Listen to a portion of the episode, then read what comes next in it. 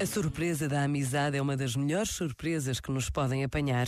Claro que há amizades de uma vida construídas em cima da terra firme do tempo e dos afetos. Há quem diga que são os maiores tesouros, mas por vezes a amizade é inesperada e gratuita.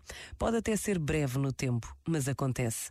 Cria laços, torna-se atenta, dá sem nada pedir em troca. Tem outro valor, mas não deixa de ser amizade. O que não pode faltar é o meu empenho pessoal, a minha decisão de estar atento atenta aos outros e de estabelecer relação. A verdadeira amizade precisa de relação, de entrega, de uma atenção firme e generosa. Pensa nisto e boa noite.